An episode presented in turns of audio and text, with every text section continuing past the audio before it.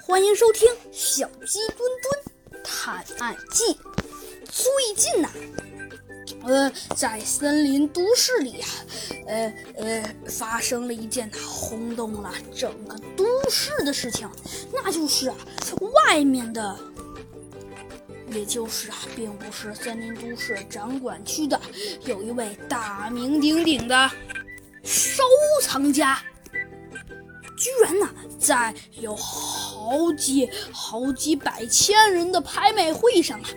以十五万森林都市人民币的高价呀，击败了森林都市所有的呃所有的要收藏这个东西的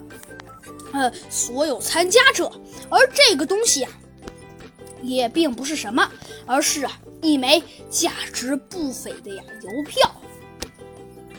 拍卖结束后啊，我们呢这位森林都市外界的长颈鹿收藏家呢，也呢不理大家对他的议论，说他为什么要出这么多钱买一个邮票？嗯，不过呢，长颈鹿收藏家也就悄悄地离开了拍卖专业大厅市场，急于啊回到。回到啊，森林都市外界自己的村庄，来好好欣赏欣赏这枚呀十五万元拍卖下来巨款的产品。可是啊，当他刚走到森林都市的地下停车场，想拉开呃他开车的车门时，突然呢，被人呐，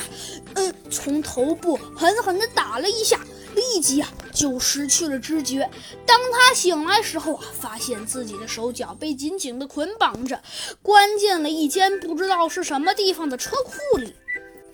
当他抬头看的时候啊，只见身边呢，呃，分别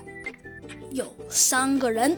呃，一个戴着墨镜、凶神恶煞的呃人，另外呀，则是一个比较瘦弱，却也是戴着墨镜、凶神恶煞，而第三个则是胖乎乎的，和其他的人呢也是一模一样。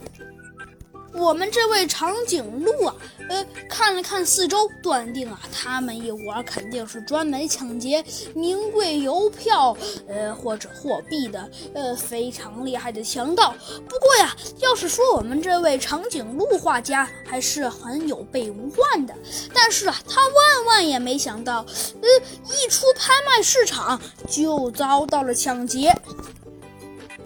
好啦，小朋友们，这集的故事啊，山花影呢就播讲完了。到底这件事情之后还会有怎样的案件发生呢？我们下集分解。